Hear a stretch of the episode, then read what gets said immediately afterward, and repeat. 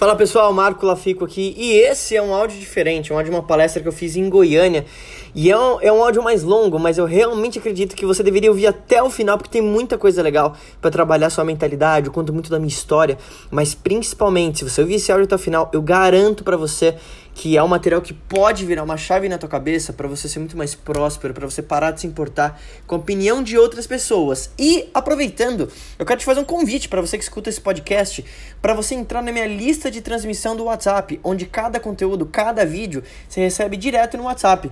Então, é só você mandar uma mensagem com seu nome, sobrenome e estado pro número 011 999 58 1027. Então, pega um papelzinho aí rapidinho. 011 99958 1027. Você vai mandar seu nome, sobrenome e estado e vai salvar esse número nos seus contatos. Se você não salvar, você não vai receber os conteúdos. Então, muito importante que você faça isso. Então, se conecta comigo por lá, se inscreve no canal do YouTube e principalmente, se você gostou desse podcast, indica para alguém. Vamos fazer positividade falar mais alto sempre. Valeu.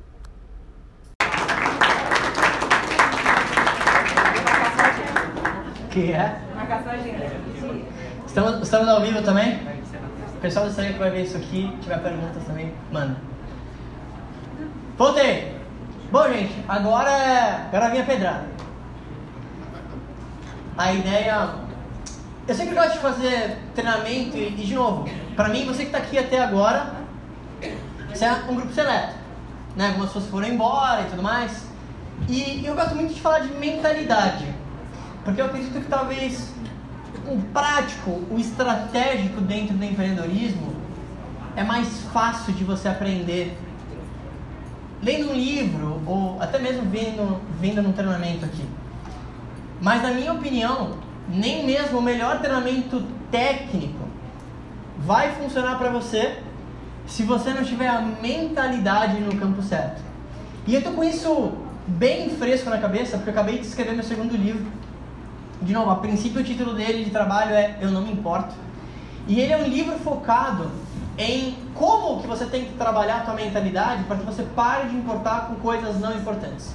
E ele é um livro mais ou menos de 400 e poucas páginas, quase 500 páginas. Então, tudo que eu peguei em todos esses anos e li, peguei 50 melhores livros, todos os áudios, e aí vão ser 100 textos que você pode ler. E aí eu quero que você leia um pouquinho por dia. E, e eu falo, talvez foi uma das coisas eu, mais legais que eu já fiz na minha vida, porque eu, quando paro para pensar sobre a minha trajetória, vou te contar muito a minha história agora com mais em detalhes, eu vejo que a forma que eu penso é muito diferente da maioria das pessoas. Não quer dizer que é melhor, mas é diferente. Então, basicamente a minha história de trabalho, e eu, eu vou te dando esses insights em relação a isso, eu desde cedo, desde pequenininho, desde quando tinha poucos anos de idade, sempre soube que queria trabalhar com música. Tem muita gente que ela, ela tá naquela situação que ela fala assim, ela, eu não sei o que, que eu sou apaixonado. Eu, eu sempre fui o contrário. Eu sempre soube. Eu sempre tive muito claro. E eu lembro que um dos primeiros presentes que eu ganhei quando eu era pequeno foi uma bateria que minha mãe me deu. Tem uns vídeos, eu quero pegar, preciso passar em casa para pegar isso. Mas tem uns vídeos de eu com dois anos de idade, tocava música no comercial, eu dançava. Eu, eu sempre essa coisa com a música dele sempre. Depois ganhei o violãozinho, enfim. E é muito curioso porque eu vejo esses vídeos antigos e desde os sete anos de idade eu tenho vídeo de eu tocando. Aí meu pai falava alguma coisa, eu, pai, não, agora eu vou fazer o show. E ninguém podia me chamar de Marco, tinha que me chamar de Bruce Wayne. É. E aí eu ia lá e falava assim, não pai, agora eu vou fazer o show. Aí era eu de cuequinha, tocando piano. Eu sempre tive isso. E ao mesmo tempo é muito curioso, porque quando eu cheguei ali nos meus 12, 13, 14, 15, é, eu era muito tímido. E eu era literalmente o cara mais tímido da escola.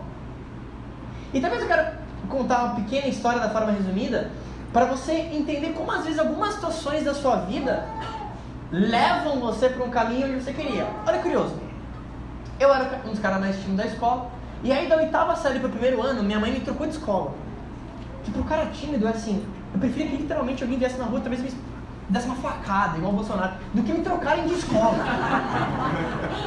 Porque literalmente, pro cara tímido, é assim, o único amigo que eu tinha, eu, eu deixava aquela cena tipo chorando, assim, minha mãe me arrastando. Era horrível. Porque eu passei anos e meio que tinha só aquele amigo. E aí eu lembro que quando eu fui para essa escola nova, no primeiro dia de aula, né, a diretora reuniu uh, os alunos novos e tudo mais. E aí, literalmente, e eu vou te contar isso porque o drama está nos detalhes. Você ver como às vezes a pessoa vai sendo levada por coisas que ela nem percebe. Eu olhei pro lado e, assim, eu vi que a mulher mais linda que eu tinha visto na minha vida. E eu fiquei completamente apaixonado por ela. Instantaneamente. Pra você ter uma referência, ela era igual a Carolina Dickman. Igual. Tipo, eu olhei e começou a tocar. Quando a luz dos olhos meus é luz dos olhos. Imediatamente. Grande problema. Eu era o cara de cabelo comprido, não tocava um pouco de guitarra, não conversava com ninguém. E ela se tornou a mina mais popular da escola. E aí, quando isso aconteceu de novo, já acabado de entrar, no, né, fui na oitava série ali, e aí era assim, era a musa inspirando. E eu tô falando isso porque a primeira coisa que é importante você ter é o motivo. E nessa época, quando não tinha um mega motivo de negócios, ela era o meu motivo. E eu sempre tive esse tipo de motivação, não necessariamente da mulherada, mas você vai ver como isso me levava. E aí, na oitava série, cabelo comprido, aquela coisa toda, e da oitava para o primeiro ano, você tinha a opção de fazer um curso técnico em paralelo com o ensino médio. Então tinha várias opções. Tinha turismo, tinha patologia clínica, tinha ensino técnico em informática, tinha magistério. Qual que você acha que eu fiz? Não, não tinha música. Lembra, magistério, ensino técnico de informática, turismo. Eu sendo cara tímido, eu fiz turismo. Por quê? Único motivo. A menina que eu gostava estava aí no turismo. E eu lembro até hoje. A minha mãe, eu lembro, eu falei assim, mãe, vou fazer turismo lá. Turismo? Tá doido? Você é tímido, não fala com ninguém, não tem amigo. Minha mãe me incentivando, sempre. Eu, não, é turismo, eu preciso me desenvolver como pessoa. Só por isso. E foi muito curioso, porque apesar de ter tido essa micromotivação, foi a melhor coisa que eu poderia fazer. E internamente eu sabia que a timidez era uma merda. Porque a timidez ela impede você de fazer coisas que você quer fazer. Esse é o negócio. Você quer fazer alguma coisa, mas você não consegue. E eu entendi que era só um problema. Então, eu já uni o útil ao agradável. A menina que eu gosto está lá, 70% da decisão foi aí, vamos desenvolver também. E aí fui lá, fui aprender a ser monitor, queria morrer, tive que cantar a música da Zefa, da Galinha, para crianças de 5 anos. É, enfim, não vou cantar música. E, e aí, uh, eu lembro que, olha que curioso. Nessa época, a minha professora de espanhol, que também era professora do turismo, ela virou uma grande amiga minha. Ela é uma professora jovem. E ela teve um impacto dramático na minha vida. Porque a gente tinha vários interesses semelhantes, a gente conversava na época da MSN, conversava de música, e ela virou uma confidente. Era a primeira pessoa, era a primeira referência um pouco mais velha, porque minha família me ensinou muito pouco em relação à vida. Sou grato, amo eles, mas me ensinaram muito pouco em relação à vida. E ela, talvez ocupou o papel da minha mãe naquele momento. E ela virava minha confidente. Eu contava pra ela, olha, aquela menina, tá, tá, tá, a, Paula, eu sou apaixonada e tal. E ela falava assim, não, um dia você vai conseguir. E na minha cabeça, eu tinha uma mentalidade completamente diferente. Eu era... Eu tinha uma coisa no fundo, tipo, eu preciso fazer algo grandioso, mas ela me barrava. E eu era extremamente tímido, então eu via, por exemplo, ela, e só andava com os caras mais populares, blá, blá, blá, blá, e me corria por dentro. E aí, olha que curioso, Nesse, nesse curso de turismo, todo ano a gente tinha uma viagem. E aí teve a viagem no primeiro ano, que era só o grupo do turismo. Aí eu cortei o cabelo, já comecei a tocar. Quer dizer, já tocava, mas aí fiz um outro show. Começou totalmente história. O drama da história vem na viagem do segundo ano. Porque essa professora, ela, ela tem um papel de uma mentora para mim, porque ela acreditava em mim muito antes de acreditar em eu mesmo. E depois eu fui ver num livro de John Maxwell esse mesmo princípio, que é um bom líder, ele tem a incrível capacidade de ver você não como você é, mas como você poderia se tornar. E um bom líder, ele consegue enxergar antes e além das outras pessoas. Por isso que um líder mal intencionado, ele passa a perna. Porque ele tem a visão diferente. Ele vê antes e melhor. Por isso, se o líder não tiver um coração bom, ele provavelmente vai, vai fazer um estrago.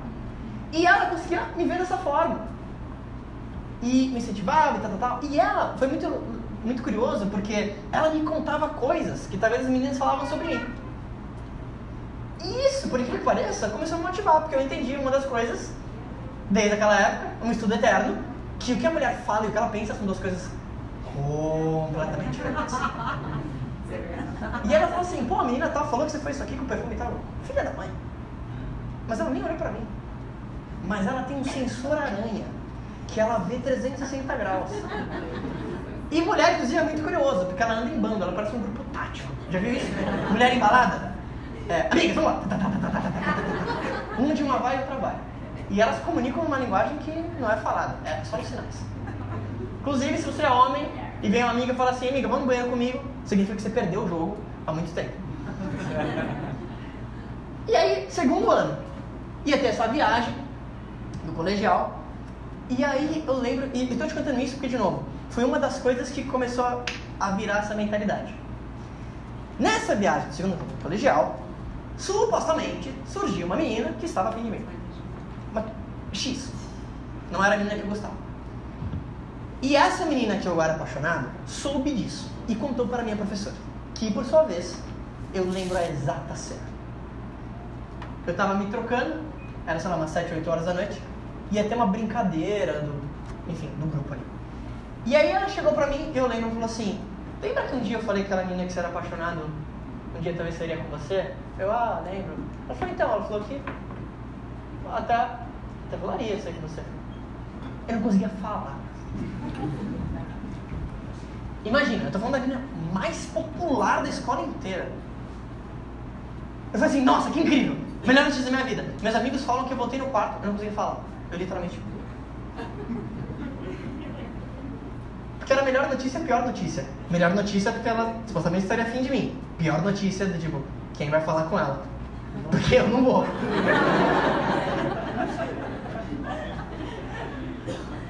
Aí rolou isso, aí rolou uma brincadeira, e aí teve um, uma situação dramática. Que aí eu já comecei e falei, peraí, tem uma coisa. Depois que a gente estava se trocando, ia ter como se fosse uma brincadeira desse turismo. Que é onde o grupo se juntava, enfim. Aí quando eu tô chegando nessa brincadeira, tá minha professora e ela conversando, aquela situação horrível. Aí minha professora me chama, olha aqui quem tá comigo. Eu, ah, desgraçado. ah, olha aqui. E eu tinha esquecido uma coisa no quarto eu, tenho zero arrependimentos na minha vida. Mas se eu pudesse talvez voltar para mexer uma, eu voltaria nessa. A única talvez. Aí eu falei assim, ah, esqueci o negócio no quarto, eu vou buscar ela. Não, não, ela vai com você. Eu, não, não, não, não vai. Não, ela vai com você. Eu, não, fica aí, vai que você tropeça, cai, vem mosquitos, pega a febre amarela, tem um macaco de goiânia. Fica aí. Ela foi comigo. Sabe quando você vai correr na esteira no 18? Era eu. Entrei no quarto, ela abraçada comigo. Eu nunca peguei um negócio tão rápido na minha vida. Entrei no quarto, então vamos lá para não perder a brincadeira, né? E aí esse dia eu não consegui dormir. Foi uma das poucas vezes que eu rezei, pra todo mundo. Entrei no Google lista de todos os deuses. Um por um, mandei. Tá, tá, tá, tá, tá, Deus, Alá, Buda, Hare Krishna. Quem estiver ouvindo. Dia número 2. Dia, né? Último dia do acampamento. Começou com o pessoal indo visitar um lugar. Ela não olhou mais pra mim. Perdi essa minha vida. Minha vida acabou. E aí, olha que curioso. Encurtando a história, pra gente começar em empreendedorismo, no último dia, foi aquela cena clássica do filme. Fogueira, alguém tocando. Apesar as estações, nada mudou. Todo mundo chorando, se abraçando, segundo colegial, nossa, vamos ir pra faculdade, nossa, nunca mais vamos nos ver. E eu só, tipo, para de chorar, tô numa mega crise existencial aqui. E aí as pessoas começaram a ir embora, um foi embora, o outro, até que ficou umas cinco pessoas. essa foi a primeira situação que eu fiz assim. Na minha cabeça foi, não sei porquê. Eu literalmente senti uma paz interior, sei lá. E vou te falar muito sobre isso. Mas existe um Deus, esse cara gosta muito de mim. Sério, eu vou te contar situações que você não vai acreditar. Eu senti uma paz interior tão absurda. Literalmente, eu ouvi vozes de anjo. E na minha cabeça foi assim: se não acontecer, o que de mal poderia acontecer? Que parece óbvio agora, mas na minha cabeça, esse pensamento nunca me faria fazer alguma coisa. E aí, meu semblante mudou. Eu cheguei para ela e falei assim: Paulo, é o seguinte, eu não sei muito o que falar, não tenho experiência nisso, acho que essa é a menina mais linda que eu já vi na vida, eu não sei o que falar, não sei que eu tô com vontade de beijar agora. All in no game! Só que um detalhe que eu não te contei para encurtar a história é que uma quarta menina supostamente estava afim de mim também estava chorando por minha causa. Aí foi falar pela mão de besteira. Imagina, e eu tipo, Deus, você me mandou todas em 15 anos. Você manda tipo no mesmo fim de semana. E aí ela, ah, então não é aqui vai dar problema. Não, não, vamos no mato. Aí eu fui homem. Você não tá entendendo. Aí eu virei um leão. Eu, não, não, não, não. Vamos lá, vamos lá. Eu já tava assim, nossa, eu vou ser vacionado, eu vou botar na escola, as pessoas vão ter uma faixa assim. Marco Lafico. E aí, enfim, a gente acabou nem ficando nesse dia, a gente se encontrou tempos depois, enfim, e coisas rolaram. Mas essa foi uma das primeiras situações que eu comecei a entender que a rejeição, ela não era um problema. E isso, uh, eu estou só te contando essa história porque que pode se conectar. E de novo, lembra que eu tenho agência de marketing. Cada coisa que eu falo eu sei que é estratégico. É verdade, mas é que eu sei que isso conecta com você. Porque você provavelmente teve uma situação parecida, não teve? Em algum jeito, outra vez da faculdade, outra vez de alguém. Isso foi real pra mim.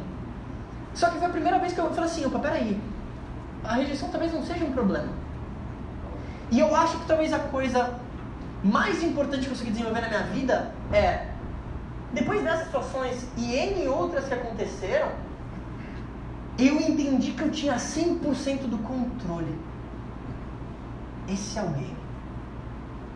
E eu cresci num ambiente onde, por exemplo, meu pai, ele tinha uma empresa de infecção. O sonho dele é que eu trabalhasse na empresa, tá, tá, tá. Só que eu entendi cedo que se eu deixasse os meus pais falarem o que eu deveria fazer, eu ia viver uma vida de merda. E não é porque eles queriam o meu mal, é porque ninguém pode falar o que você internamente sabe que você tem que fazer. Então eu entendi desde cedo que era, eu vou trabalhar com música, inicialmente. Depois desse incidente, eu fui o quê? Entrar na faculdade. Por livre e espontânea pressão do meu pai. Assim, tem que fazer faculdade? Eu, tá, eu pensei, tá, beleza. Como posso usar a situação ao meu favor? Vou fazer administração de empresas, já pensava em abrir um negócio, acho que vai fazer sentido. Entrei com 17 na PUC, saí com 21. Rápido, queria sair de lá o mais rápido possível. Não é porque era ruim, mas eu entendi que se eu estudasse, eu saí de lá mais cedo e com 21 tô formado, acabou a brincadeira. E a faculdade, ela não vai te ensinar a ser empreendedor. Então que seja ruim. Se você quer ser um médico, você vai ter que fazer faculdade. Se você quer ser um advogado, você vai ter que fazer faculdade. Se você quer ser talvez um produtor musical e empreendedor, a faculdade já vai te ajudar muito. O que me ajudou? Amigos que eu conheci ali. Isso me ajudou. Pessoas. Hoje, se eu pudesse estar num ambiente onde meu filho tivesse que escolher, falei, filho, o que você quer? Faculdade? Ou pega dinheiro da faculdade e vai viajar muito. Nem ligue. Toma dinheiro, tchau. Porque as pessoas que eu conheci realmente tiveram impacto lá. E eu queria trabalhar com música, trabalhar com música, trabalhar com música. No primeiro dia de faculdade, eu peguei o pior professor da PUC. Aquele cara que fez todas as provas da FUVEST. E aí, na primeira coisa que ele colocou, ele colocou um logaritmo de derivada. E me apavorei. Porque eu, eu achei que o ensino médio não tinha me preparado para aquilo. Porque eu olhava para a sala, eu era o único de 17 anos. Todo mundo com 25, 28, com cursinho. E eu com 17. Mas eu sempre tive isso, que é outro detalhe que eu quero te falar. Eu sempre escolhi amigos mais velhos e mais inteligentes que eu. Sempre. Eu não sei te falar de onde vem. Quando eu tava no.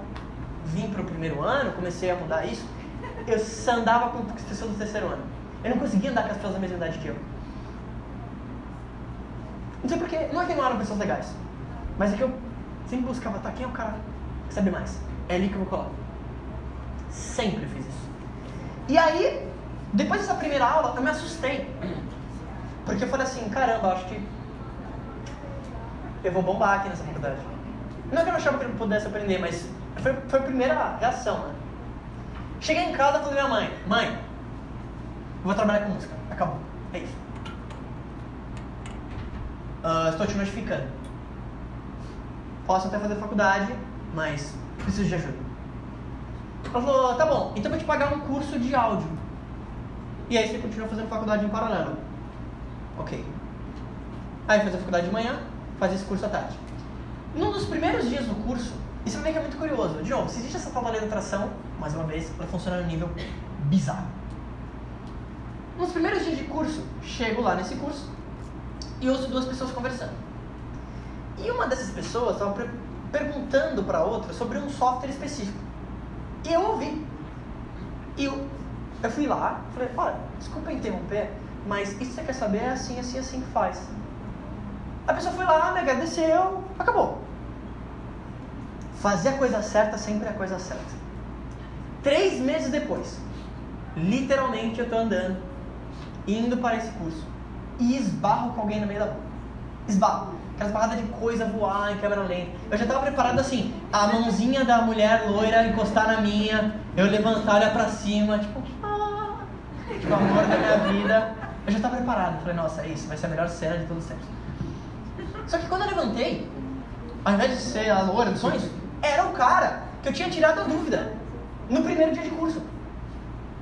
E ele vira pra mim, eu já queria trabalhar em estúdio. Ele falou assim: caramba, nossa, você é aquele cara que tirou minha dúvida, nossa, que doido, ah, trabalha aqui perto. Ele falou assim: então, cara, eu saí do estúdio que eu tô trabalhando hoje.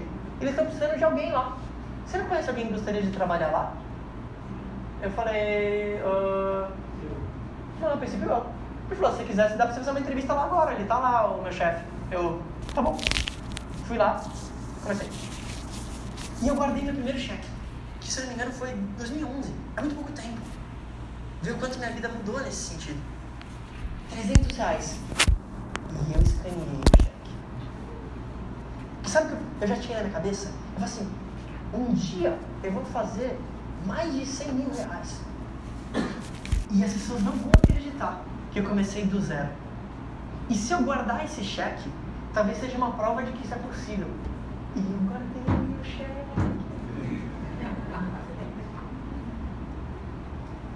Estúdio de dublagem. Não era muito o que eu queria, queria trabalhar com banda. Mas, ele falou assim, ó, oh, aqui a gente faz muita dublagem de filme, e eu já, nossa, dublar, isso aí. Não eu dublando, mas gravando. Aí vamos lá, bom, primeira dublagem, vamos lá, fazendo filme. Ele, ah, então vai ver um filme um pouco diferente. Eu falei, ah, deve ser um filme de terror, uma coisa do tipo. Só que, pra minha surpresa, o primeiro filme que apareceu ali era uma dublagem de filme pornô que eu nem imaginava que existia uma dublagem de filme pornô. Aliás, sei lá, acho que tem meio preconceito com pessoas que assistem filme pornô dublado. E é muito engraçado, porque assim, eu, eu morria de dar risada. Porque literalmente fica um diretor e os atores estão muito sérios na cabine e o diretor olhando um script, assim, cuspindo. Aí ele, vamos refazer a parte da gozada? Precisa ter um pouco mais de intensidade. E os atores super sérios, ah não, é verdade, realmente, é, não fiz com tanta intensidade. Vamos fazer a parte da gozada ali e tal. E assim, super normal, as pessoas super sérias, assim, eu, tipo, querendo morrer. Então não era a dublagem que eu esperava na primeira, mas serviu de aprendizado. Tempos depois, eu tô num curso e eu lembro as exatas palavras do meu professor. Ele veio pra mim e falou, pai, ele falou assim, abre aspas. Nunca vou esquecer que ele falou. Ele falou assim, eu nem ia te falar isso. Mas tem um estúdio que está abrindo aqui, e é um estúdio voltado à banda. De um amigo, de um amigo meu, de um grande sócio e tal. Eles precisam de alguém que fale inglês. Você não quer ir lá fazer uma entrevista? Falei, tá bom. Cheguei lá, né, conheci algumas pessoas, falaram assim, ah, a gente vai chamar o Roy, que é o americano que você vai trabalhar e tal. Aí chega um velhinho, 70 e poucos anos, assim, uma camisa assim, sempre de calça jeans. Ele me faz algumas perguntas. Ele nem pergunta meu nome. Tudo em inglês, óbvio. Falou assim, você bebe? Eu falei, não, eu não bebo mesmo. Nada pode. Ele falou assim, você usa drogas? Falei, não, eu nunca experimentei nenhum cigarro. Inclusive, eu acho extremamente estúpido você criar um hábito em algo que te prejudica com a desculpa de que você vai relaxar. Aí ele falou assim: Você tem experiência em estúdio? Aí veio aquele balãozinho do flashback do filme pornô. Eu, claro, claro, dublagem especialmente. ele falou: Tá bom, tá contratado. Traz a furadeira pra mim. Assim, aí eu fui lá, peguei a furadeira e. Tá, mas cadê o prego, as brocas e tal? Assim, mas você pediu a furadeira. Ele, mas não é óbvio que eu preciso do resto? Eu Fui lá, peguei e tal. E era só pra ser uma entrevista, então meio que fui embora depois. E eu tava quase indo embora, e aí encontrei um sócio brasileiro dele. Ele falou, pô, legal que você conhece o Roy já, né? Que você vai trabalhar diretamente com ele. Eu, é, bem legal mesmo. E aí, ele falou, nossa, você não conhece o Roy? Eu, não. Aí ele falou, ah, tá, depois a gente conversa. Eu lembro que eu saí do estúdio, peguei meu iPhone 3GS, coloquei o nome desse cara no Wikipedia, e eu literalmente quase tive um AVC. Porque ele era dono do maior estúdio de Nova York nos anos 70. Ele gravou Imagine do John Lennon. Ele gravou aquela faixa. Imagine There's. Ele gravou aquela faixa. Um, um dia no estúdio, a Yoko Ono ligou, mulher do John Lennon, eu atendi. ACDC, conheci, Aerosmith, fui no camarim, era amigo. Ele era dono do maior estúdio de gravação em Nova York, na época áurea da música. Todos os artistas ele conheciam. E ele estava aqui pelo único exclusivo motivo que ele teve uma filha uma brasileira, a filha já tinha 16 anos, ele veio aqui para ficar um tempo com a filha, queria que a filha voltasse com ele para os Estados Unidos, ela não queria. Ele já não estava tão bem de saúde, falou assim, quer saber, eu quero ficar tempo com a minha filha, vou abrir um estúdio aqui. Preciso de alguém. E o Roy, ele foi meu grande mentor de vida. Porque ele me passou muito mais do que a música. E um dos primeiros trabalhos que a gente fez era assistir Sonzinho Chororó, Seu Jorge. Eu comecei o jogo da música no nível hard. Eu já comecei mega artista. Um ano depois de ter trabalhado com ele, a gente tinha um. Foi muito rápido. E eu, a, a quantidade de muitas pessoas, sabia que eu estava vivendo a chance. Depois de poucos meses, eu tinha a chave do estúdio. Eu ia de domingo a domingo, sozinho. Sábado à noite, duas horas da manhã no estúdio gravando sozinho. O que, que eu fazia? Como eu tocava vários instrumentos, eu ia lá, posicionava o microfone. Imagina eu, assim, no lugar dos sonhos. Aquela mesa de som gigantesca. Aí ia lá, eu entrava, posicionava os microfones, tocava bateria, corria pro estúdio, apertava REC, voltava a bateria, tocava, gravava, voltava pro estúdio, ouvia, puta, não tá legal. Ia lá, mexia de novo, ia pro estúdio, REC, entrava no estúdio, gravava. E eu ficava fazendo isso o dia inteiro. Por quê? Porque eu sabia que era one shot, era uma chance. E o Roy, ele foi, ele foi muito sábio. Porque ele queria me testar a todo momento. Ele fazia fazer coisas ali técnicas que ele sabia que não era fácil. Faz isso aqui, troca isso aqui, tá, tá, tá, tá, tá, pega isso aqui, põe nesse cabo, pega o compressor, faz aqui menos 3 dB, tá, tá, tá, tá, tá, tá, tá. E ó lá. Tinha coisas na mesa de som que ele tava em dúvida. Eu ia com licença, mas... Ficava quieto. Como é que é isso aqui? Assim. Tá, tá, tá, tá, tá. Era uma máquina. Não tinha pegar o celular no meio, meio do, do estúdio. Primeiro que ele mandava fora, fora do estúdio. Pegava o celular. Ah, você tá vendo o celular? Sai, por favor. Não tinha brincadeira. Era gravação às 10. 10 e 1 ele me liga. Tô chegando, tô na esquina. Onde você tá? Tô chegando, Roy. A gravação às 10. Ou você está adiantado ou você está atrasado. E essa metodologia dele americana foi o que me moldou. Porque foi a primeira realmente grande experiência. E com a melhor pessoa que poderia ter. Era o melhor mentor que poderia ter. Ele foi mentor dos melhores caras desse tipo de indústria. E eu senti que eu fui filho que talvez ele não teve. Ele até tem um filho mais velho, mas nunca se ligou muito na música. Então eu senti do fundo do coração, e, eu, e ele sabia que ele ia falecer. Ele sabia. E eu também. Eu nem sabia que ele tinha direito. Eu não estava bem, depois teve um câncer. Mas eu sabia que ele ia durar muito tempo. Eu falo isso com Pedro.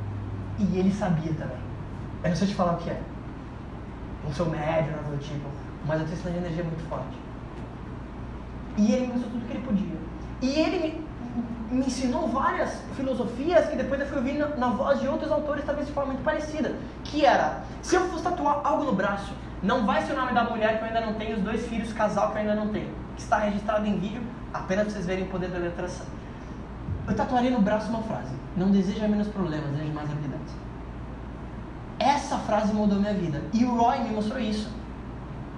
Ele me mostrou que um líder, ele assume total responsabilidade. E na boa. E agora eu vou começar a direcionar muito para você. Se você não está tendo resultado, é tua culpa e acabou. Chega de ficar dando a desculpinha de por que você não tem resultado, porque o seu tio te deve dinheiro, ou porque o teu primo, ou porque tua mãe é negativa, ou porque teu pai falou para você fazer uma faculdade. Na boa, ninguém se importa com suas desculpas. Ninguém se importa. As únicas pessoas que se importam com as suas desculpas são seus amigos fracassados que também estão dando de desculpas. Por quê? Porque a miséria adora companhia.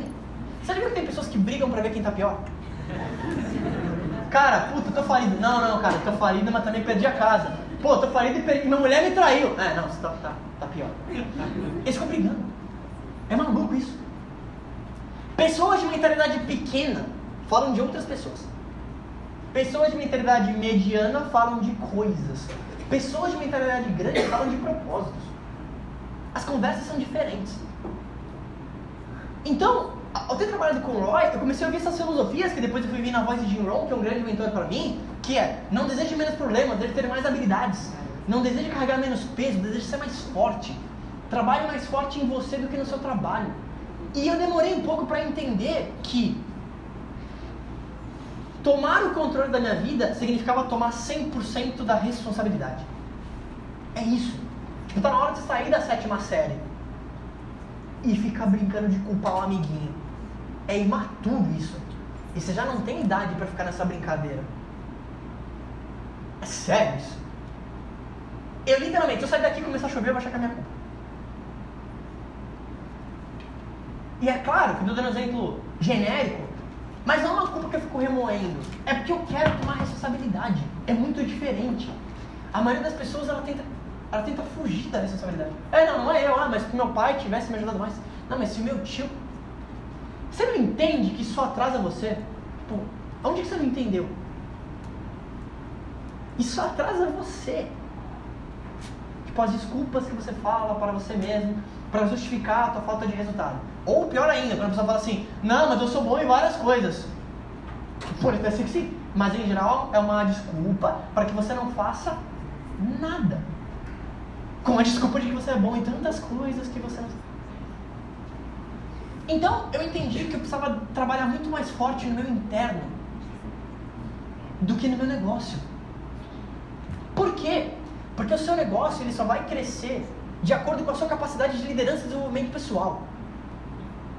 Se você ganhar pouco, é porque você vale pouco para o mercado. É isso. E não é que você vale pouco como pessoa. Todos nós temos o mesmo valor, como ser humano, como amigo, como parente, como pai, como mãe. Mas para o mercado você está valendo pouco. Por quê? Porque você provavelmente não tem tantas habilidades.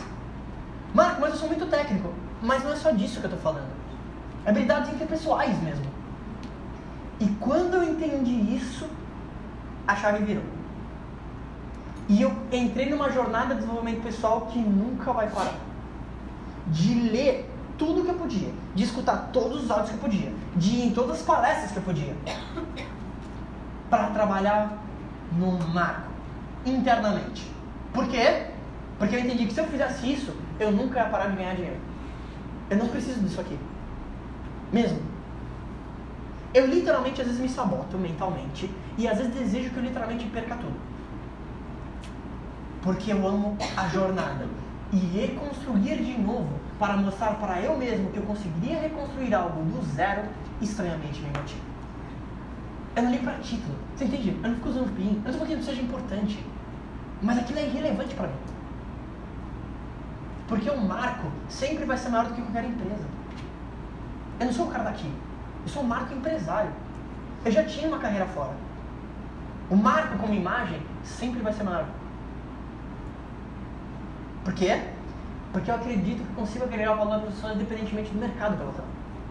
E a, ao escrever esse livro e tendo que passar várias coisas é, da minha vida e lembrar, eu vejo que os meus pais, por exemplo, me ensinaram muito ao mesmo tempo que me ensinaram nada.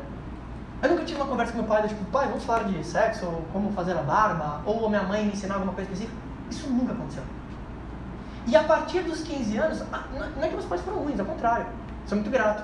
Mas minha mãe, por exemplo, era aquela mãe muito defensora. E olha que curioso. A partir dos 15 anos, eu, eu diminui muito o contato com a minha mãe. Eu falo muito pouco com a minha mãe. Então, com que seja legal. Mas minha mãe era tipo uma pessoa que queria fazer tudo pra mim. Por amor, imagina. Mas na minha cabeça, ela me tirava a incrível chance de aprender. Minha mãe era assim: eu vou lá, brigo com uma professora. Eu tô errado, ela ia me defender a tua filha. Parece lógico, mas não é. Então, eu internamente entendi que eu precisava traçar essa jornada e ter as habilidades. Literalmente hoje, até por exemplo quando eu vou no aeroporto, aí sai a etiquetinha pra você pôr na mala. Eu não deixo a mulher colocar, eu quero eu colocar. Porque eu quero aprender. E isso, desde os meus 15 anos, e passando pelo Roy, e depois passando no outro estúdio que eu, que eu trabalhei, isso ajudou a formar essa mentalidade. E eu saí do cara mais tímido da escola, e hoje eu acho que eu construí uma mentalidade que valeria milhões. E a coisa mais importante disso é que eu entendi que o homem se torna aquilo que ele mais pensa. Isso é real. E as pessoas que você mais convivem impactam dramaticamente na sua vida. Isso é real. Um dos maiores conselhos que eu posso te dar. Tira um amigo perdedor da sua vida, coloca um amigo vencedor. Isso vai ter um impacto na sua vida violento. E eu comecei a entender isso. E eu comecei a acreditar. E comecei a criar autoconfiança. E aí as pessoas me falavam, pô, você vai fazer isso? Quando eu comecei a empreender, minha mãe, por exemplo, via alguns produtos e falou assim, nossa, como você é otário de, conhecer, de começar isso aí. Foi isso que eu ouvi. Só que foi nessa época, de novo, que eu estava mudando a minha mentalidade. E aí, ao mesmo tempo que eu me importo com a opinião das pessoas próximas, eu não me importo. E isso me dá um poder violento. Literalmente, se eu achar que eu tenho que sair correndo agora em Goiânia, pelado, e todos vocês falaram assim, Marco, não faça isso, e eu achar que eu tenho que fazer isso, eu vou fazer e eu não me importo. Isso parece lógico, mas 99% não consegue. Por mais que você fale que consegue. Ah, ah eu consigo. Uh, provavelmente não. Sua mãe vier pra você e falar assim, eu acho que tá fazendo uma puta uma cagada. O seu emocional ele. Você pode até falar que não, não, não, tô bem, tô bem. Mas internamente aquilo te mexe muito. Estranhamente, isso não me toca. Mesmo. De novo. A sala inteira poderia estar contra mim. Isso não, não mexe na minha mentalidade. E isso eu acho que é uma das maiores vantagens competitivas. Por quê? Porque a maioria das pessoas, ela se importa tanto com a opinião de outras pessoas que não tem resultado que ela fica paralisada.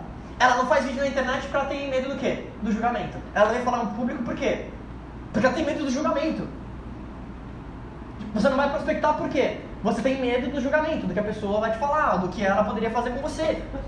Eu não tenho mais isso.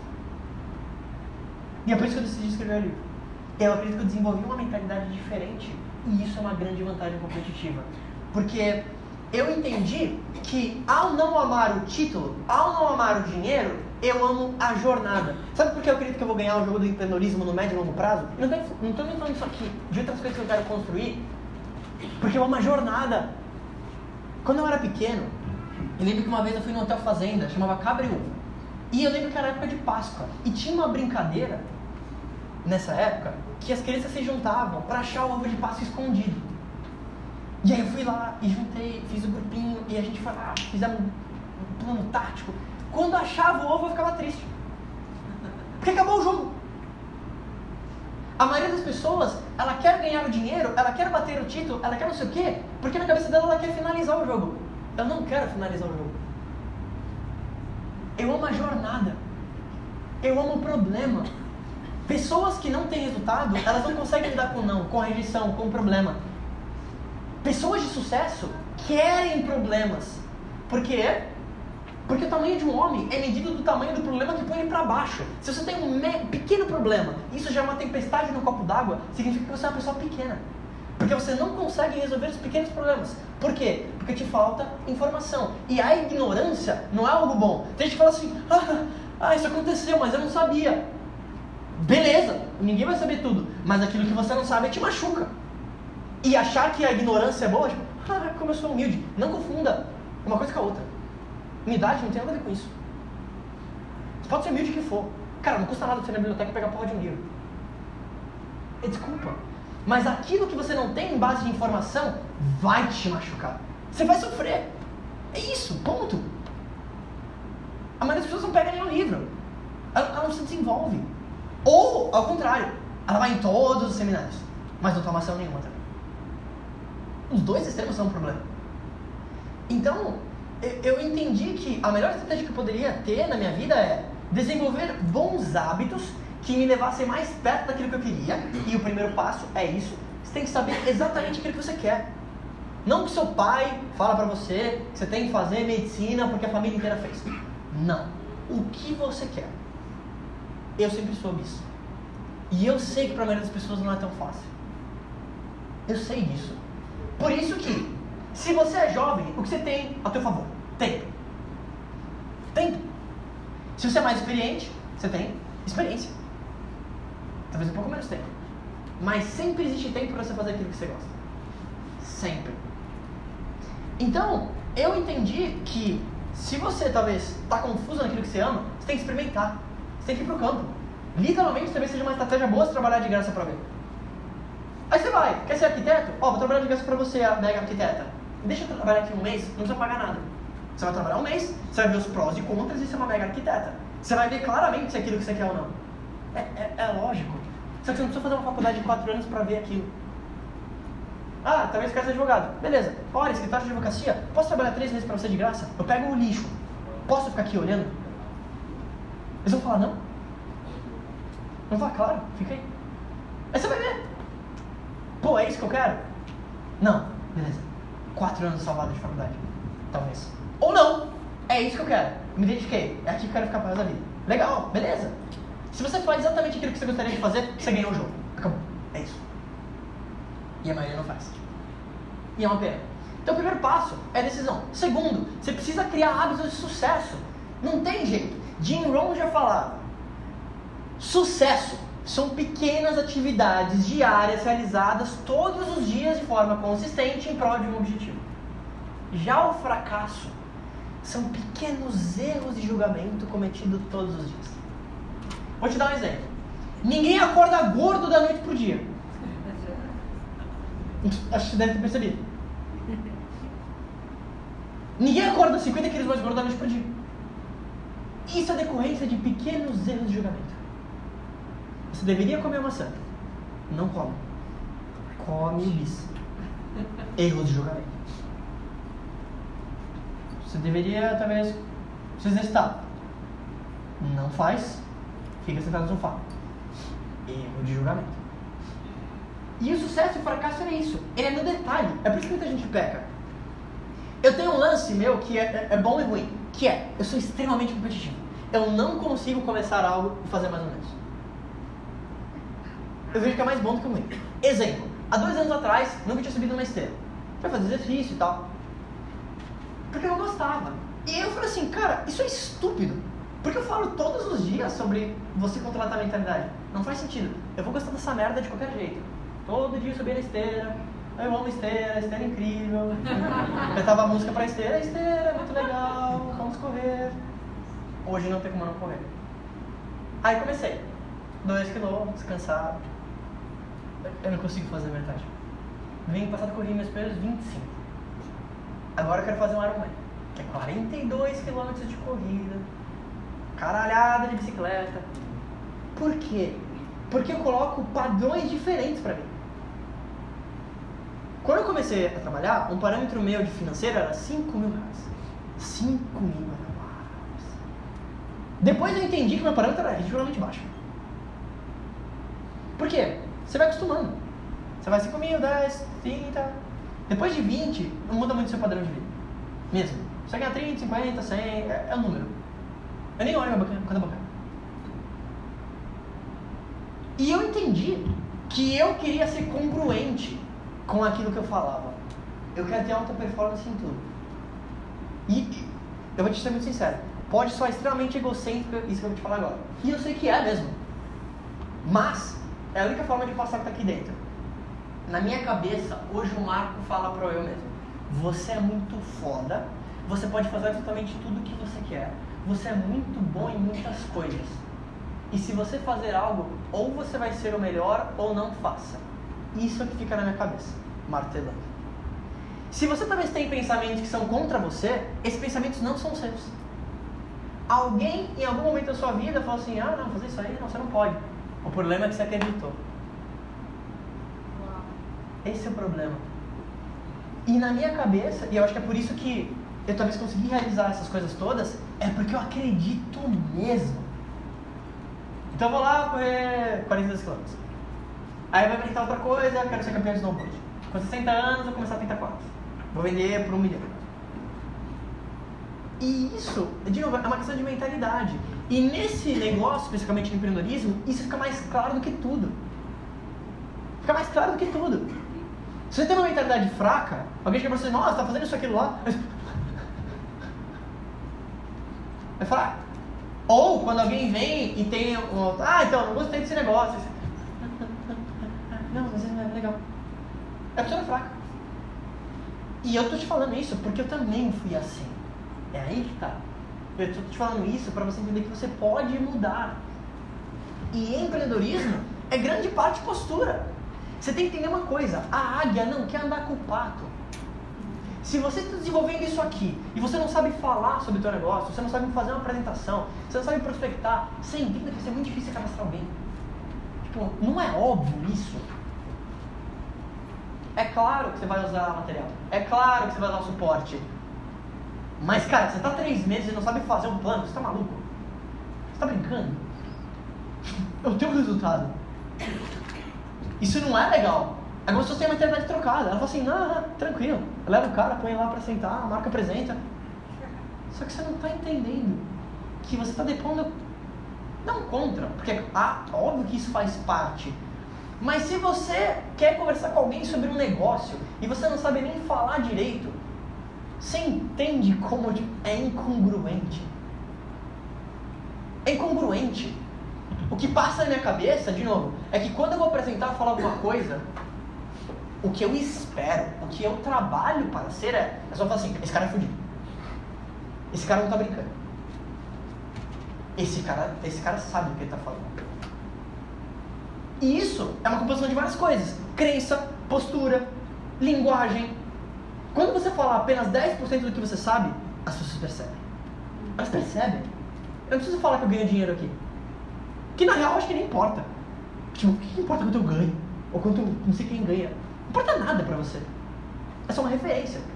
Porém, aí vem a grande questão. Quando você começa a entender isso, você quer ser o melhor que você pode porque você entende que essa é a melhor estratégia para desenvolver o seu próprio negócio. Então começa a mudar o negócio da sua cabeça. Você começa a sair daquele lance da defensiva e começa a ir pro ataque. Tem muita gente que está jogando na defesa. Tipo, você só reage à vida. Você parece um boneco inflável. Tipo, o vento sopra, você. Você tem que ir pro ataque. Eu não sei mais o que te falar. Você tem que começar a tomar o controle. E tomar o controle significa, primeiro, novo, desenvolver e saber exatamente o que você quer. Segundo, começar a tomar ação e parar de dar desculpinhas. Terceiro, tomar a decisão de não deixar a opinião de outras pessoas serem maiores do que a sua própria opinião. E na minha, na minha cabeça, uma das melhores formas de ilustrar para você o que é o empreendedorismo e o que é o desenvolvimento dessa mentalidade é talvez a história do semeador da Bíblia. Eu não tenho nenhuma religião específica, eu tenho religiosidade. Porém, eu gosto de ler a Bíblia. Eu realmente gosto. Eu acho que é um livro, de novo, independentemente da crença, se foi alguém que escreveu aquilo, esse cara é um gênio. Eu acredito que de fato foi da forma que foi. Mas, mesmo que fosse um livro de ficção, que algo incrível é. Porque ali eu acho muito curioso como várias das histórias se refletem em tudo. E isso que eu acho mais incrível. E a história do semeador, para mim, é o empreendedorismo puro. Se você não viu, eu vou te contar da minha versão. A história começa com o semeador. Primeiro detalhe importante: esse semeador que ia sair para semear, ele tinha ótimas sementes. O que é a semente no empreendedorismo? Um bom produto, uma boa oportunidade. Você tem a boa semente. Detalhe número dois importante. Não tão claro na Bíblia, mas estou incluindo ele aqui. Ele era ambicioso. Ambição é diferente de ganância. Eu acredito que se você não tem ambição, você corre o grande risco de correr uma vida medíocre, média, normal. Ah, mas eu preciso de muito. Ah, mas eu não estou falando que seja um negócio financeiro. Mas é egoísta com você, com as pessoas que você ama. Você poder ser melhor, você deveria ser melhor, você conseguiria ser melhor, mas você não faz. É negligente. Então, diz que o semeador saiu a semear. E ele começou a jogar algumas sementes. Quando ele olhou, ele viu que algumas sementes os pássaros estavam comendo. Então ele pensou: hum, eu posso ir atrás do pássaro, mas aí eu vou sair do campo. Ele foi inteligente, ele falou assim: não, não, eu não posso parar de semear. Eu vou jogar mais sementes do que os pássaros conseguem comer. E foi isso que ele fez. Os pássaros continuavam lá. O que é o pássaro? Você vai conversar com alguém e a pessoa fala assim: você vai ver aquele negócio? Nossa, tá louco. Os pássaros. Agora você sabe como chamar essas pessoas. O pássaro. É o pássaro. É o cara que vem, vai lá e acaba com as sementes. Sempre vai ser assim. Ele continuou a semear. Algumas das sementes caem no solo rochoso. Que isso? Você vai mostrar um negócio, uma apresentação para alguém, e você fala assim: ah, não, não me vejo fazendo isso. Algumas sementes caem no solo rochoso. Continuou a semear. Algumas sementes parece que iam quase germinar e começaram de fato. Mas não tinham raízes profundas. E no primeiro dia de sol mais quente, imagina que talvez foi em Goiânia essa história, ela morreu. Por quê? Porque não tinha raiz profunda. O que é a raiz? É crença, desenvolvimento, estudo técnico. Morreu. É a pessoa que começa o negócio, no primeiro dificuldade, ela, cadê ela?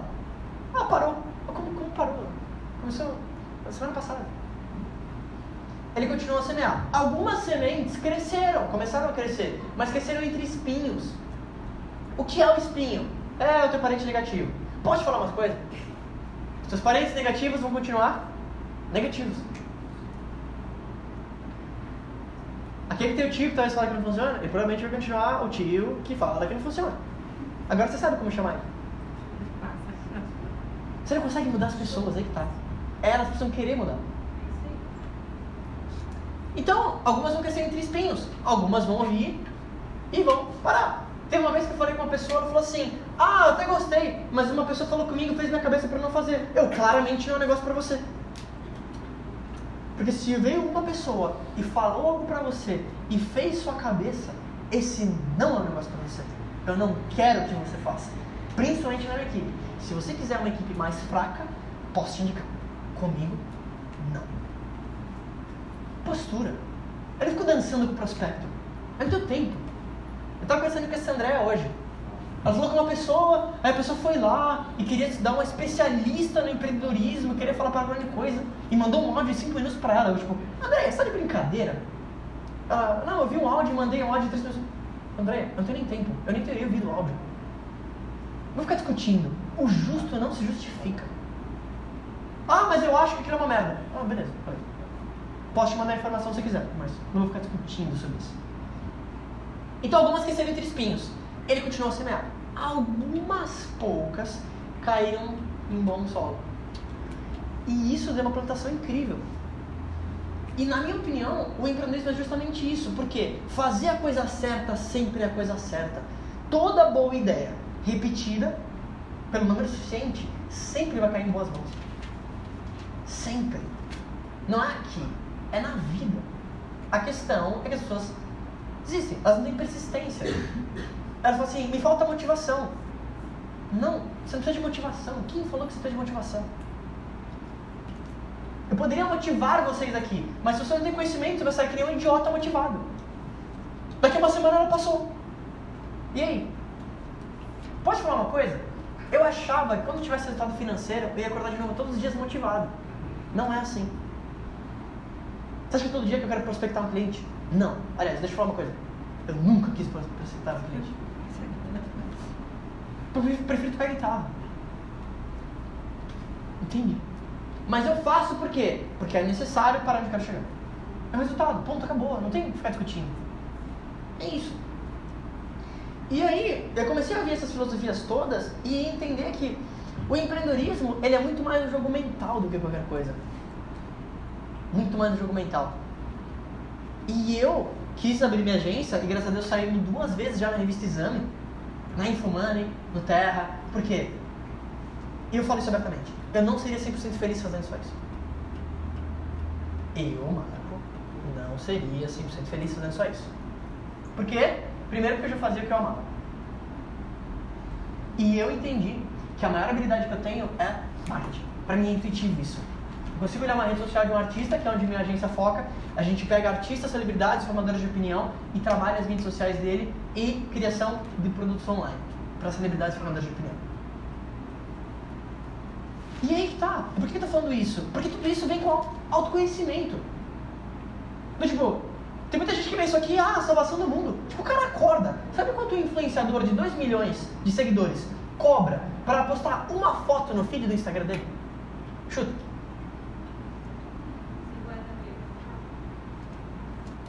50 mil. Tem formas e formas de se viver. 50 mil reais. Pode postar uma foto no seu Instagram? Estou te transferindo 50 mil agora. Faz um story de 10 segundos, 20 mil reais. Mas não é todo mundo que tem essa habilidade. Todo mundo quer fazer videozinho agora de empreendedorismo. Inclusive, deixa eu te falar uma coisa. Você colocar na sua bio do Instagram seu empreendedor, você não é empreendedor. Inclusive, muita gente está aqui, na real. Você não é empreendedor. Acorda. A maioria das pessoas conseguiria ter um funcionário. E eu estou falando que não tem um mérito aqui. Ao contrário, eu só quero que você se certifique de que suas ações condizem com aquilo que sai da sua boca. É legal você falar pro teu amigo. É legal você falar que está viajando. É legal você bater no peito e falar assim, ah, eu sou trabalhador, eu sou mega empreendedor, você não é. Tudo isso é legal. Mas se certifique de que suas ações se condizem que saem da sua boca as pessoas estão vendo. E eu, particularmente, eu acredito que o empreendedorismo está vivendo um momento cool. Isso me apavora um pouco. Porque eu sei que muita gente que talvez quer se auto-intitular empreendedor, ela faz muito pouco. E ela, ela vai fracassar, ela vai perder. Espero que não seja você. Mas, entenda, tem muita gente que começa a querer empreender pelos motivos errados. Se você quer começar a empreender para provavelmente postar uma foto entrando num jato privado, você já perdeu o jogo. É isso. Ou pior ainda, gente fica tirando foto em lugares para tentar mostrar quanto ganha. Tipo, você parece um palhaço. É sério. As pessoas sabem. Eu não estou falando que você não tem que ter o um carro, que você não tem que fazer a viagem, que você não tem que postar uma foto curtindo. Eu acredito que você deve fazer isso. Faz parte da sua vida mas desde que seja real.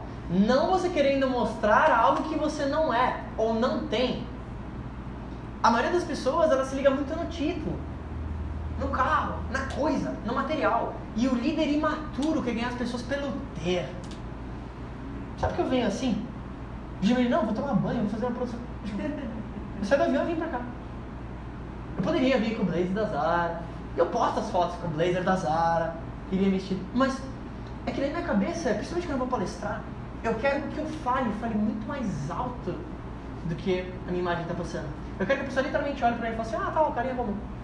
E eu venho aqui, quando eu tô palestrando, é, é sério, esse tipo de jogo de boxe, né, tipo, tipo assim, ganhar de todo mundo, assim, tá, tá, tá, tá, tá, tá.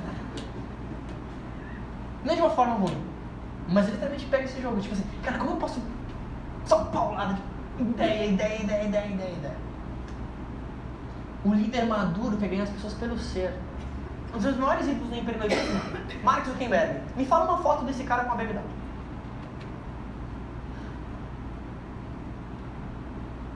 Cara, dono do Facebook. Ele é, ele é quase nosso dono. Ele é dono do Facebook, ele é dono do Instagram, ele é dono do WhatsApp. Ou seja, esse cara é dono do mundo. Hoje, a atenção é aqui, ó. Pode parecer maluco que eu vou te falar agora. E lembra, eu, eu venho do lance de marketing. Isso aqui hoje é a nossa realidade. Isso aqui que a gente está vivendo já está virando secundário. Ah, mas eu não gosto da tecnologia. Ah, é isso, acabou. Você vai ficar assustado do que vai acontecer daqui a 30 anos, onde literalmente as pessoas vão usar uma lente de contato e elas não vão conseguir mais distinguir o que é real ou o que está vendo nessa lente que vai ser extremamente realista. Ou, como que já acontece, hoje você tem, por exemplo, alguns dispositivos, como a Alexa da Amazon, você quer comprar alguma coisa, você fala assim, Alexa, compra pasta de dente. Ela vai, acha a pasta de dente, faz a compra, manda para sua casa. E ela ouve tudo que você fala 24 horas. Alexa, toca o podcast do Marco Fico. Alexa, quem ganhou o jogo ontem? Ela te fala quem ganhou o jogo, de onde foram os gols. Isso já existe, tá? Chama Alexa da Amazon. Bem legal isso. Por que eu tô te falando isso agora? Porque neste modelo de negócio, você tem uma vantagem. Que é a empresa paga pelo relacionamento humano. Se fosse para você postar no Facebook e falar assim, mega oportunidade, me chama inbox, a empresa não precisaria de você. Ela paga, porque ela entende que o seu relacionamento humano com outro ser humano cria um vínculo emocional e é baseado nesse vínculo emocional que as pessoas tomam a decisão de fazer aquilo. Não é pelo plano. Por isso que o plano é rápido. Não é por isso que as pessoas fazem. Elas fazem principalmente pela conexão emocional que você tem com elas. E isso você vai criar. E é por isso que você tem que trabalhar no seu desenvolvimento pessoal. Para que as pessoas elas queiram trabalhar com você. Levanta a mão meus convidados que vieram aqui. Tem alguns. Vocês me acharam por onde? De onde vocês vieram? Conta. 400 quilômetros. Caramba. E você me achou por onde? Instagram. Caramba, cara, obrigado. Você pode saber em palmas também. 400 quilômetros. Obrigado por vir. Cara, espero estar tá realmente agregando valor para valer esses 400 km aí. Internet. Mas por quê? Por que, que talvez as pessoas vieram aqui? Porque o que eu faço e penso, é por isso que eu estou falando isso, e acredito que todo mundo deveria fazer isso, eu penso, como eu posso agregar valor para as pessoas todos os dias? Para que a sua personalidade seja a coisa mais atrativa que você tem eu espero que o marco seja muito mais atrativo do que o plano. Tem pessoas hoje que me mandam, e eu não estou falando isso para me acabar, ao contrário, eu, eu, sinto um nível de humildade. Sério, eu tenho vontade de te, dar minha casa, te dar minha carteira agora, falar assim, cara. Porque isso me deixou um sentimento de gratidão tão violento. Eu pensar que, cara, imagina, você talvez agregar valor para alguém e trabalhar na sua personalidade pode ter te conectado com pessoas incríveis que você talvez não conheceria de uma outra forma. Hoje tem algumas pessoas que me mandam assim, ela me mandou um inbox. Oi, tudo bom? Pode me dar um emprego? Assim, às vezes ela nem pergunta meu nome, nem dá oi. Ela fala assim, pode me dar um emprego? E quando isso acontece, me leva a pensar de novo nessa reflexão. Quer dizer, alguma coisa que eu estou falando nas redes sociais, ou na vida real, ou em alguma mensagem aqui, vai fazer com que alguém fala assim: eu quero me conectar com esse cara. Por que isso é importante para você? Porque se você conseguir desenvolver isso, e de novo, eu estou longe de ser o cara fodão, algo do tipo, zero. Mas eu estou falando, o que é o projeto? Daqui a 10 anos, eu quero que literalmente eu tenha meio milhão de pessoas me seguindo e eu vou saber exatamente o que fazer com isso. Esse eu vejo que é meu futuro. Eu não, eu não sei se eu vou desenvolver isso aqui pro resto da vida eu sinto um negócio interno, eu tenho coisas para falar. Esses dias aconteceu até um negócio bizarro. Encurtando a história, uma pessoa me, me pediu um, um, orçamento de um site, era amiga de uma minha e ela falou que ela, né, ela queria me mostrar um pouco do trabalho dela, para que eu pudesse ajudar ela no site. E apesar de ser cético, essa mulher me falou muitas coisas muito específicas. Muito específicas. Ela falou o dia que eu mudei de casa, essa mulher, médium, mora em Nova York e tal. psicóloga. Ela me falou umas coisas muito específicas que não tinha como ela saber. E uma coisa que ela falou e me levou a pensar, ela falou assim, Marcos, você é uma alma bem antiga. Independentemente se isso é real. E até pra gente ir pra uma parte final e talvez abrir uma pergunta, sabe o negócio que eu sinto internamente? Isso me dá uma vantagem também em termos de negócio, eu quero que você leve isso hoje para sua vida. Eu vivo como se fosse a minha última vez. Eu sinto que eu estou no terceiro colegial. Independente de entrar em crença e reencarnação, se isso existe, eu sinto que eu estou na minha última aula. Internamente eu sinto isso mesmo. Assim. Poxa, sei lá, se de reencarnação, eu acho que eu não vou voltar. Eu vou para outro lugar, não sei. Vou palestrar no, no céu, não sei. E isso, e é só por isso que eu estou falando isso, me deixa com um sentimento muito grato de todos os dias acordar e falar assim, cara, eu tô vivo. Eu juro por Deus que todos os dias acordo e tenho sentimento de gratidão. E você vai morrer. Esse é motivo suficiente para você sair daqui hoje transformado. Talvez esse não seja um negócio para você, minha opinião. Se você achar que não é, saia daqui imediatamente. Verdade. Se você acha que é para você, faça aqui como nunca fez na sua vida. Você vai morrer. Tem um grande autor que é o Jim Rohn, que ele falou uma coisa muito incrível. Na verdade, não importa a idade. O que importa é realmente os momentos que você teve nesse momento que você teve, na, na sua vida. Eu às vezes fico pensando de alguns países que eu pude visitar e de coisas que eu fui ver. E eu sinto que eu vivi várias vidas em uma só. E ter pequenos momentinhos que estou compartilhando com você, não, não é porque, ah, não sei o que, o cara fez isso. Não. É porque talvez isso desperte em você é, cara, sentar na muralha da China sozinho numa viagem e chorar, feliz assim, de falar assim, cara, tu do lado sentado na muralha da China. Tipo, I fucking did. Tipo, eu, eu, eu venci o jogo. Eu sinto isso. Eu faço exatamente o que eu gostaria de fazer. Na minha cabeça eu já venci o jogo. Eu venci, acabou. Pra cabeça assim, ganhei o chefão. O quão raro é isso? E eu vejo que às vezes muitas pessoas elas estão ali com talvez 40, 50, 60. E não é que você tem que viajar. Mas é que talvez tá passando, cara.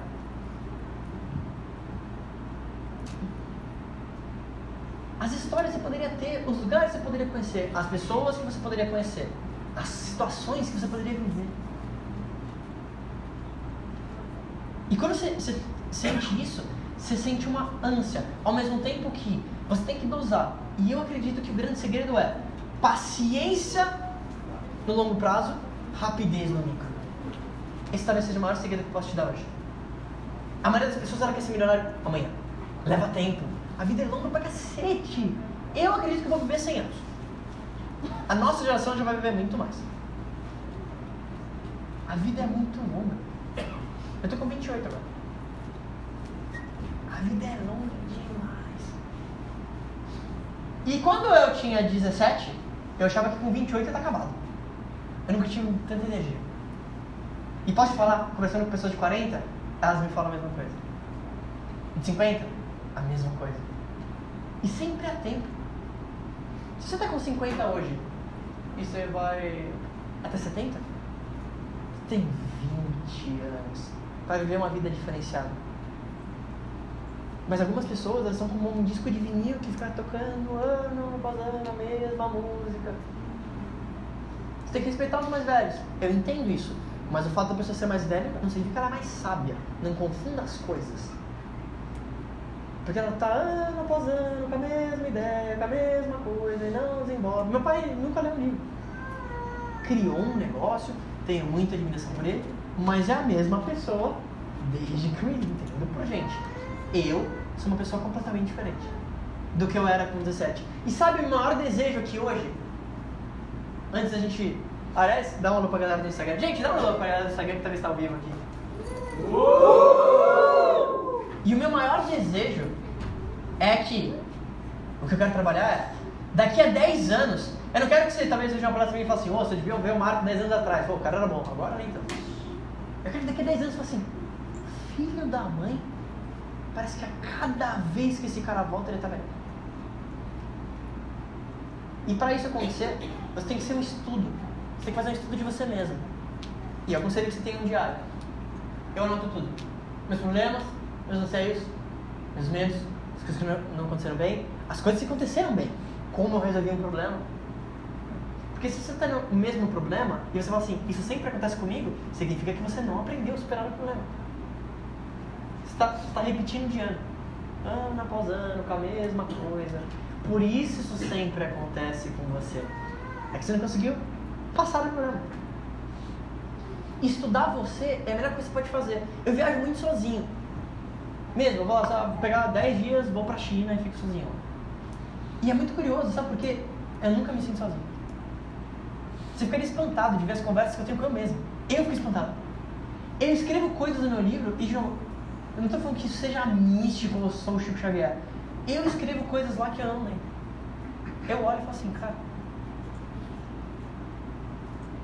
E eu acredito que, talvez agora a parte mais lei da atração, tudo que já existe, vai existir, já está aqui. Imagina a seguinte situação. Você entendeu talvez o poder do pensamento. Seu pensamento ele pode ser medido, ele é uma frequência. Tudo é uma frequência, igual uma nota musical. Um Lá é uma frequência de 440 Hz. O seu pensamento ele também pode ser medido. Marco, como assim? Imagina que se eu ligar para você agora, existe uma onda que sai daqui, bate no satélite e volta no seu celular. Em uma fração de segundo. Você conseguiu ver essa onda? Mas não significa que ela não está aqui. O seu pensamento também faz isso. Você querendo ou não. Isso pode ser medido. Não, não é eu acho. Isso é medido, você pode provar. Então, na minha cabeça, principalmente em termos de negócio, por que, é importante que você tenha um pensamento positivo? Não é ser uma pessoa, ah, vou ficar fazendo autoafirmações e vou ser feliz. Não é por isso. É porque literalmente você altera a vibração do seu corpo. O seu emocional muda. Tudo muda. A pessoa que geralmente é mal-humorada, ela tem situações ruins que acontecem com ela geralmente. Porque ela não entende que o mundo é só um reflexo do seu interno. As pessoas mais positivas, mais esperançosas, que mais falam de sucesso, parece que tudo que ela toca vira oito. Por quê? Porque a atitude dela mental é diferente. Agora imagine o seguinte, o dinheiro, ele é uma ideia. Ele é um pedaço de papel. Se eu pegasse uma nota agora e queimasse essa nota, o que aconteceria com ela? O que aconteceria com a nota se eu queimasse ela? Ela some, né? Mas ela não sumiu. A gente só não consegue ver, mas ela está em algum lugar. Assim como a água sai de um estado sólido para um estado líquido e um estado gasoso, na minha cabeça, e pode parecer um pouco complexo, mas da forma que eu vejo, o dinheiro é uma ideia. E talvez o que esteja te impedindo de não ganhar mais dinheiro é porque você não consegue conceber. Você não consegue acreditar que você poderia ter mais que você deveria ter mais. Muita gente sabe pedir. Então ela vê o filme de segredo e fala assim: Ah, eu quero ganhar 10 mil por mês. Mas aquela vozinha interna fala assim: Ah, difícil, com 10 mil é coisa. E você não acredita. Eu coloquei um vídeo hoje, se não me engano, que é um vídeo que eu fui na Broadway assistir a história do Aladdin, que é uma das histórias que eu mais gosto da Disney. E tem vários ensinamentos incríveis pra, em relação ao negócio. Na minha cabeça, todo mundo tem uma lâmpada mágica. Todo mundo. A questão é, primeiro, até para esfregar uma lâmpada existe trabalho. Até para esfregar a lâmpada. O teu gênio pode aparecer no primeiro mês, no segundo, depois de um ano, mas o gênio sempre aparece para aquele que não para de esfregar. Quando o gênio sai, para a maioria das pessoas é como se fosse assim. O gênio fala: O que, que você quer? A pessoa fala assim: Quero ficar rica. Aí o gênio fala assim: é, legal, mas quanto de dinheiro você quer? E a pessoa não sabe responder. Imagina que a grande maioria de vocês aqui, às vezes fala assim: ah, eu tenho um sonho. Eu te faria três perguntas e provavelmente você não saberia responder. Ah, o que você quer? Qual que é o teu maior sonho? Quero viajar. Pra onde? É. Ou você fala: pra Paris. Quando? De que forma? Qual hotel? É. Não é muito teu sonho. Você entende? Você tem que analisar a vida como se fosse um grande na lâmpada. Se você não tem a certeza exatamente do que você quer, você não consegue mensurar o seu resultado. E a felicidade tem a ver com isso também. Como você vai saber se é feliz se você não tem parâmetros de felicidade? É mais difícil, né? E eu não estou falando que seja o dinheiro, ao contrário. Mas felicidade, prosperidade, você ter resultados diferentes, começa com literalmente você saber exatamente o que você quer. Aquilo que você quer. Não o que outras pessoas falaram que você queria. Durante muito tempo eu tive sonhos que não eram meus, sabia? Numa das primeiras empresas que eu trabalhei, um dos símbolos que tinha nesse título, num título, era uma Mercedes. Era meu sonho. Queria ter uma Mercedes. Hoje eu ando de Uber. Não quero mais de BMW nem de Mercedes. Porque na minha cabeça eu só pago não para dirigir. Eu só pago para ter ideias. Eu só pago para pensar. Então é isso que eu quero no meu tempo. E é muito curioso, porque quando eu fiz isso, as pessoas, nossa, vão vender o carro, nossa, as pessoas vão falar o quê? Que você... Como é que as pessoas vão saber que você ganha dinheiro se você muda de carro? Eu, sim, mas não me importa. Hoje, vários amigos me dizem, oh, então, eu tô pensando em vender o carro. Tô pensando em saber. Por quê? Até mesmo o estresse do trânsito, às vezes eu tô vindo pra cá, sei lá, peguei um. Aí, às vezes eu, eu tô ouvindo um fone, ouvindo uma música de meditação. O cara do Uber fala assim, nossa, tá trânsito, né? Nossa, que estresse. Eu apenas tiro o fone. Acho que ele acha que eu tinha fumado maconha. Eu tô estado tão relaxado. Ele, tipo, é mesmo. E volta o fone, então, tipo, todo o estresse vai pra cabeça dele, não pra mim. 99% das coisas que você pensa no dia a dia não importa. É isso. 99% das coisas que você pensa não importa. O que importa? Apenas as coisas entre você e o seu objetivo final, incluindo a estratégia de como chegar lá. Posso falar uma coisa?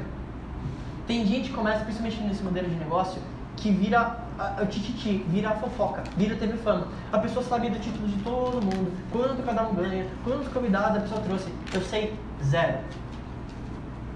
Eu sei zero, mesmo. Ah, mas você sabe o cara lá? Não, não sei. Ah, mas o cara bateu. Não, não sei, não sei quem. Ah, mas o cara da equipe fulano. Não sei nem quem é o fulano, nem quem é cada Por quê? A sua cabeça é como se fosse um HD de computador. Tudo aquilo que você ouve, vê, escuta, fica aqui, ó, você querendo ou não. É por isso que você assistir coisas, tipo um Datena, alguma coisa do tipo, você tá assim, tá tomando um veneno. É sério. Não é, não é brincadeira. É muito sério. Você liga a TV, é a facada, é não sei o que, é a corrupção, é a crise. Eu não vejo TV, eu não tenho TV. Por quê? É um conceito que um amigo meu chamado Rafael Prado escreveu um livro chamado 100 Graus escreveu. Ignorância seletiva. Eu sou ignorante em muitas coisas triviais desse dia a dia. Ah, você viu que aconteceu tal coisa? Não, não vi. Aliás, eu sei do Bolsonaro apenas que passou um negócio na minha frente, mas eu nem sei o que aconteceu. E não me importa. Eu não quero, não me conte. Não quero saber. Por quê? Eu canalizo meu conhecimento apenas naquilo que me leva para o sucesso. Ah, Bolsonaro. Beleza. Aí eu vou lá e pego o livro. Eu não quero saber. E eu não estou falando que não é importante você cuidar do seu país. Claro que é. Mas a questão é quanto tempo você usa. Assim como quanto tempo você passa com certas pessoas. Tem pessoas que eu passo só 10 minutos. Tem pessoas que eu posso passar a tarde inteira. Tem pessoas que me levam pra cima. Tem pessoas que vão me levar pra baixo. Minha mãe é uma pessoa muito negativa. Falo menos com a minha mãe. Acabou, ponto. E para finalizar, eu acredito que você tenha que ter hoje, ou no máximo amanhã, a conversa com a pessoa que está te segurando. Pode ser sua mãe, seu pai, teu tio, tua namorada, eu não sei quem é. Mas se existe alguém que está te segurando, você precisa ter essa conversa com ela. E ser sincero.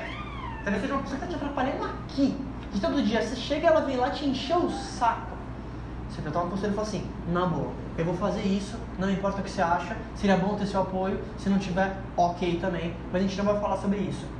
Eu vou fazer isso aqui para dar certo, não me importa a tua opinião, eu vou fazer acabou. Mais uma vez, seria importante ter seu apoio, porque eu gosto de você, mas se você não tiver isso, também não me importa.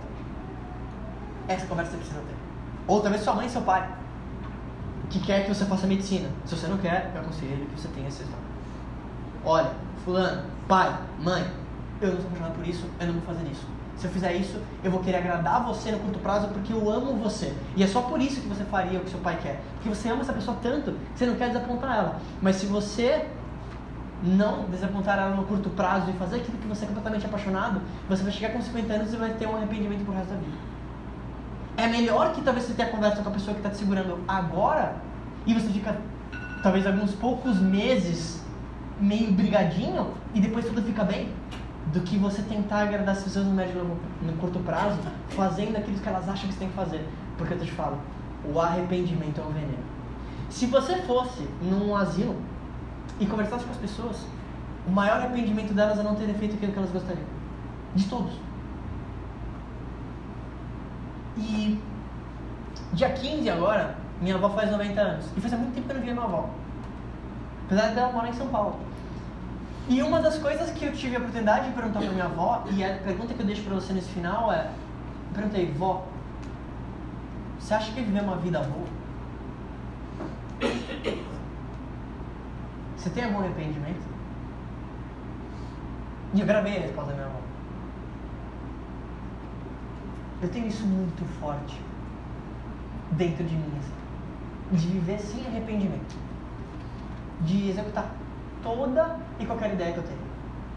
Bem, todas vão ser bem sucedidas, não me importa. Tudo aquilo que você não usa, você perde. Toda vez que eu tenho algo spark criativo, eu vou fazer. Eu acabei o segundo livro, dia 7. Dia 8 eu tive a ideia. Meu próximo livro vai chamar A Vida é um Funil. Vai ser um livro mais técnico, de redes sociais. De como você criar a sua marca pessoal nisso. Isso é exatamente o que eu preciso fazer. Vem que nem um flash na cabeça. Por isso que eu te falo.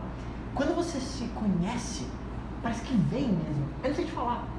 É como se eu ouvisse uma voz que me, me dá um comando. É como se eu estivesse com uma escuta aqui, ó. Tipo, o que, que eu falo pra essa galera? Vem na minha cabeça. Eu não sei te falar que é, se é Deus, é conhecimento, talvez não seja nada. Mas vem. Só que a diferença é que muitas pessoas têm isso também. Na verdade, eu acho que todo mundo tem. A questão é que quando vem na cabeça, você não faz. Eu faço todas. Todas autoconhecimento é a chave. Isso te dá poder. Quando você sabe aquilo que você é bom, aquilo que você não é bom, aquilo que você ama, aquilo que você não gosta, você toma melhores decisões. Quantas vezes talvez você já não falou sim para coisas que não era aquilo que você gostaria, depois você vê que não era legal. Mas é porque você, quando você se conhece, você não tem isso. É, é tipo muito claro. É muito óbvio. E para a gente finalizar, eu quero te dar um exemplo dessa suposta lei da atração. E se isso não mostrar para você que isso funciona, eu não sei mais o que vai. Um dos. Tem exemplos assim, chocantes. Mas talvez um deles mais simples de explicar. Com 15 anos de idade, eu era um maior fã, e ainda sou muito fã, de um guitarrista americano chamado Steve Vai. Pouca gente conhece fora do mundo da música, mas maior ídolo de todos os tempos. E eu escrevi no meu caderninho mágico, vulgo diário, eu tenho essa lista dos sonhos inteira. Depois eu posso abrir a minha pra você ver.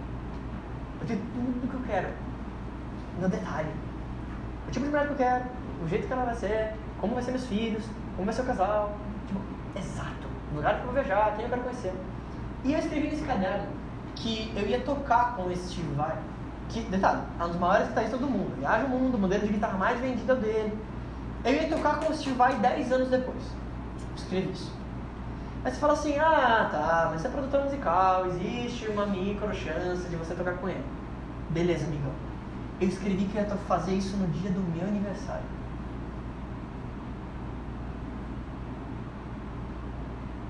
Dez anos depois. Uma semana antes. Pouco antes entre no site desse artista, que viaja o mundo. O modelo de guitarra mais vendido do mundo é dele. Steve Vai vai tocar em São Paulo, dia 22 de junho. Meu aniversário. Ele ia tocar no Brasil inteiro. Tava vindo uma turnê da Europa. No dia do meu aniversário. Show. Eu tinha tanta certeza que eu ia tocar com ele, que eu já cheguei com a guitarra. E esse show coisa que ele nunca tinha feito, ele já tinha vindo para cá desde 1995.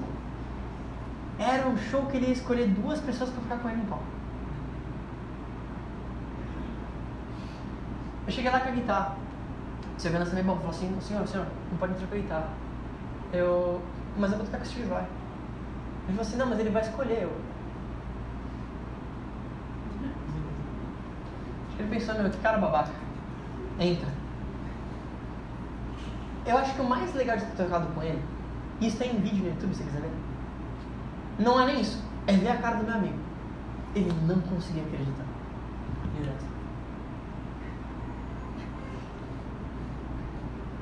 Ele não conseguia acreditar.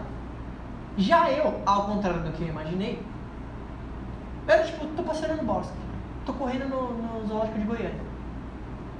Porque eu tinha certeza tão grande que era meio natural.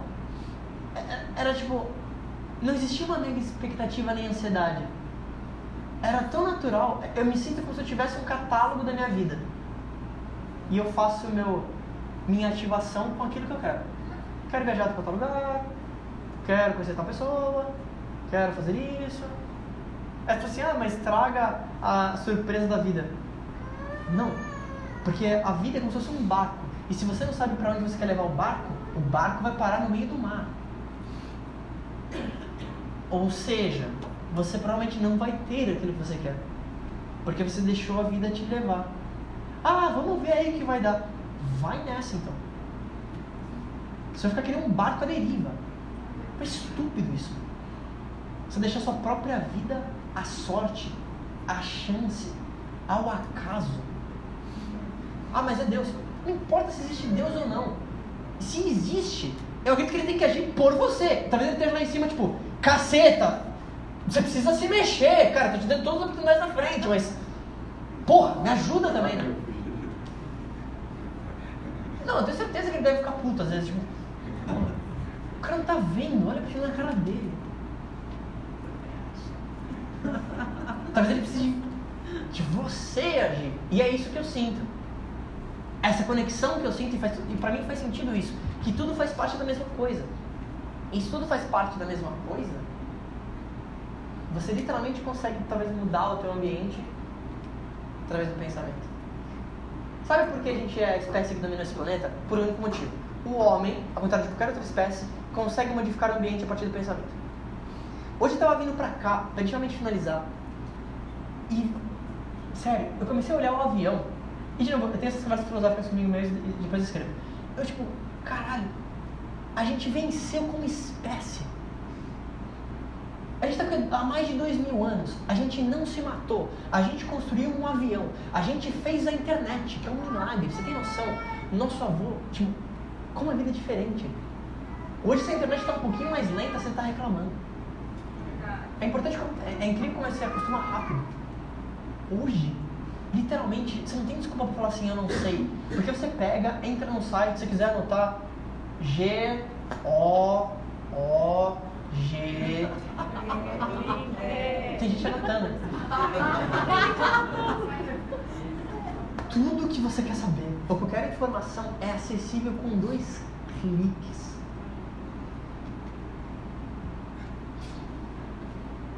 O homem ele vai sair desse planeta. Isso vai acontecer.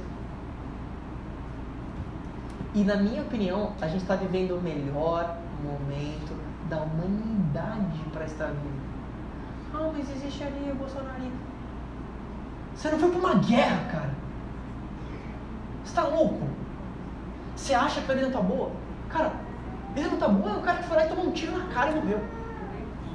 E ele tinha que ir pra guerra, de uma luta que talvez não era nem dele.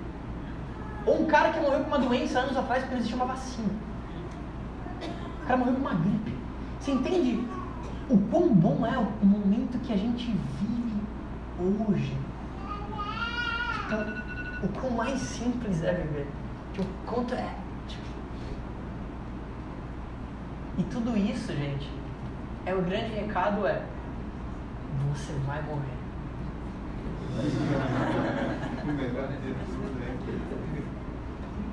E sério, me arrepia, me emociona literalmente. Pra mim, isso é o paraíso. Me arrepia literalmente assim. Sério, me dá vontade de chorar de alegria.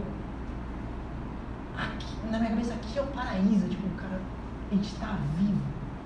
Os lugares, as pessoas, as sensações, as experiências. Tipo, Sério, eu tenho saudade de momentos que eu não vivi. E de pensar quanta coisa a gente ainda pode fazer. Se talvez algo que eu falei nesse bate-papo hoje, talvez te dê um clique de, de realmente você mudar alguma coisa para melhor, mas principalmente de tomar o controle da sua própria vida. Minha missão está feita. Literalmente. Hoje esse é o meu propósito. É ajudar as pessoas, principalmente através do empreendedorismo, mas através da mentalidade delas, a enxergar isso. Para as pessoas que você ama, por você, acorda. Esse é o recado. Obrigado, gente.